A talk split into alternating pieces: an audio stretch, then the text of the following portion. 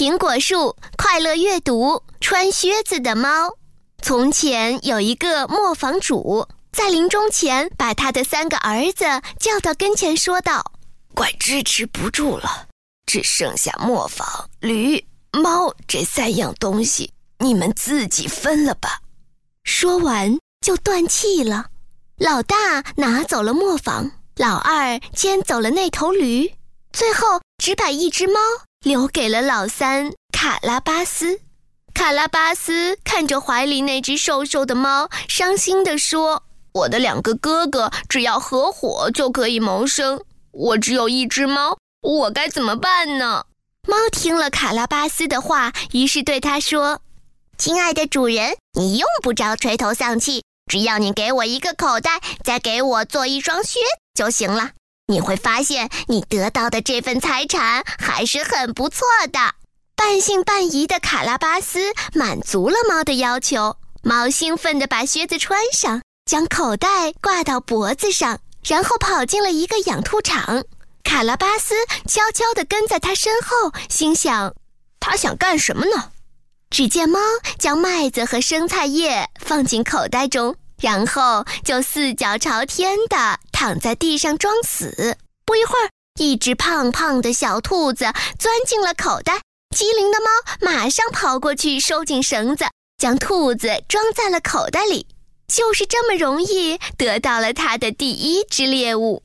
可是猫并没有把兔子带给卡拉巴斯，而是去了王宫求见国王。他谦卑地鞠了一躬，对国王说：“尊敬的国王陛下，我仅代表卡拉巴斯侯爵向您敬献他最珍爱的兔子。”啊！这只猫竟然将它的主人封为侯爵了。国王高兴地回答道：“哈哈哈！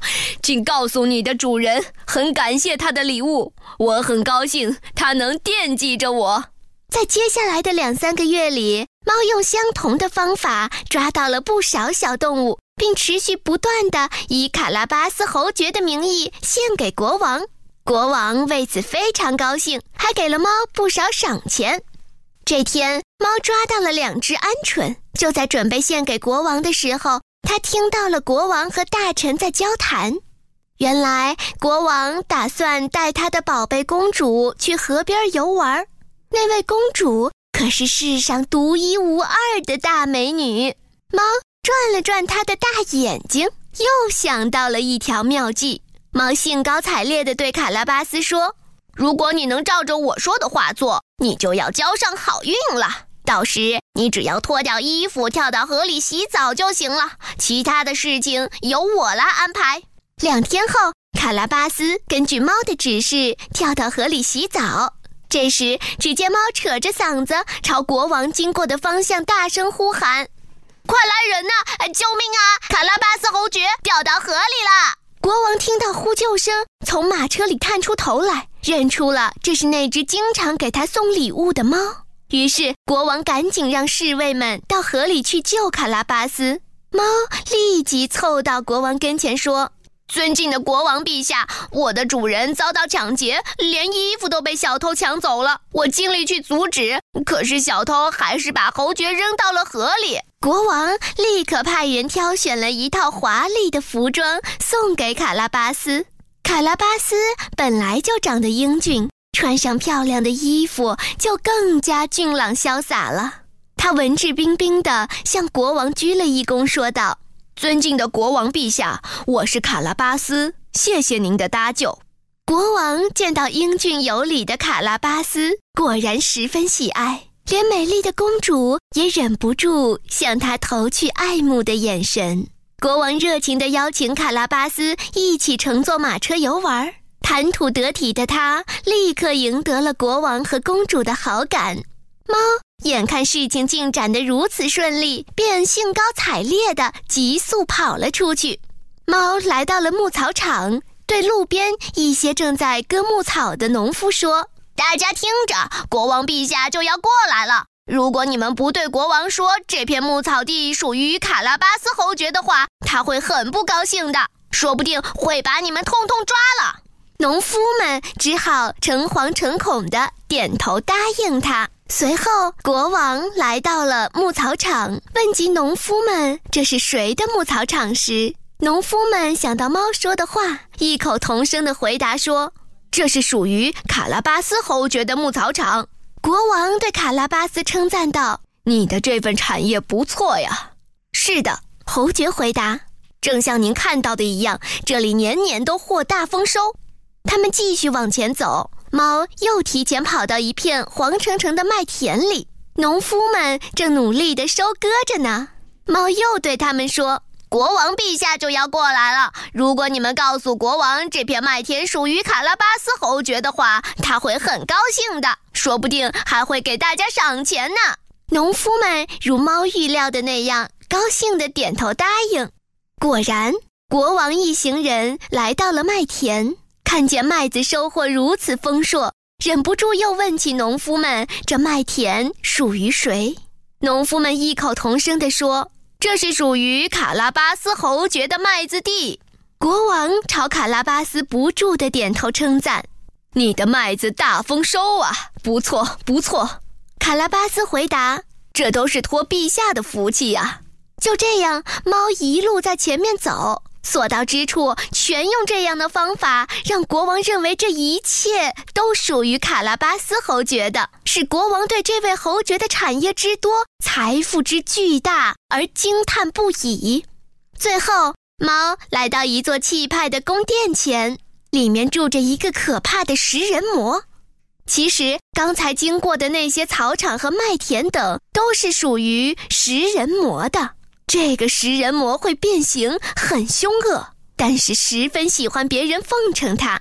猫见到食人魔，说：“我的主人卡拉巴斯侯爵将从您的城堡路过，出于礼貌，他让我来先拜访您。我听说您的本事可大了，能变成各种动物，比如说狮子啊之类的动物，是真的吗？”食人魔高兴地说：“哈哈哈，请坐，欢迎你们来做客。”我能变形，当然是真的啦。要不我变给你看看。食人魔唰一下变成了一头大狮子，还不忘张开嘴大吼了一声。当看到食人魔真的变成了一只狮子站在他面前时，猫故意表现得非常害怕。它一下子跳上了屋梁，用小爪子拍着自己的胸口。天哪，我好害怕呀！你真是太棒了。不过，除了狮子，你还会变什么呢？你会变小耗子吗？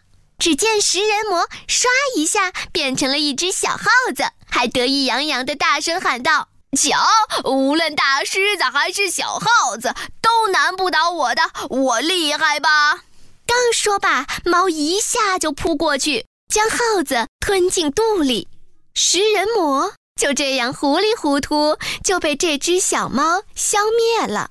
过了一会儿，猫听到了马车的声音，知道国王他们到了，立刻跑到门口，笑容可掬地说：“尊敬的国王陛下，欢迎您到卡拉巴斯侯爵的城堡来。”什么？国王看到如此气派的城堡，也忍不住惊呼起来：“连这座城堡也是你的？这可是我见过最美丽的城堡，让我们进去欣赏一下吧。”卡拉巴斯扶着美丽的公主，跟随国王一起走进大厅，一起欣赏着城堡内华丽的布置和精美的饰品。现在，国王就更喜欢卡拉巴斯了，觉得他不但年轻英俊、谈吐得体、温文谦逊，居然还拥有着那么庞大的产业财富，真是难得的人才。他们走到摆满丰盛筵席的餐桌前。亲热地围坐在一起，国王举起酒杯对侯爵说：“亲爱的侯爵，你是否愿意做我的女婿呢？”卡拉巴斯朝国王深深地鞠了一躬，高兴地说：“能成为陛下的女婿，娶到美丽温柔的公主，实在是我这辈子最大的荣幸。”于是，在这个气派的城堡里，卡拉巴斯侯爵和美丽的公主举行了盛大的婚礼。从此以后，这只猫也成了大人物，拥有了自己的小宫殿，也不用为生存而烦恼了。不过，凭着猫的聪明睿智，它还会创造怎么样的奇迹呢？让我们共同期待吧。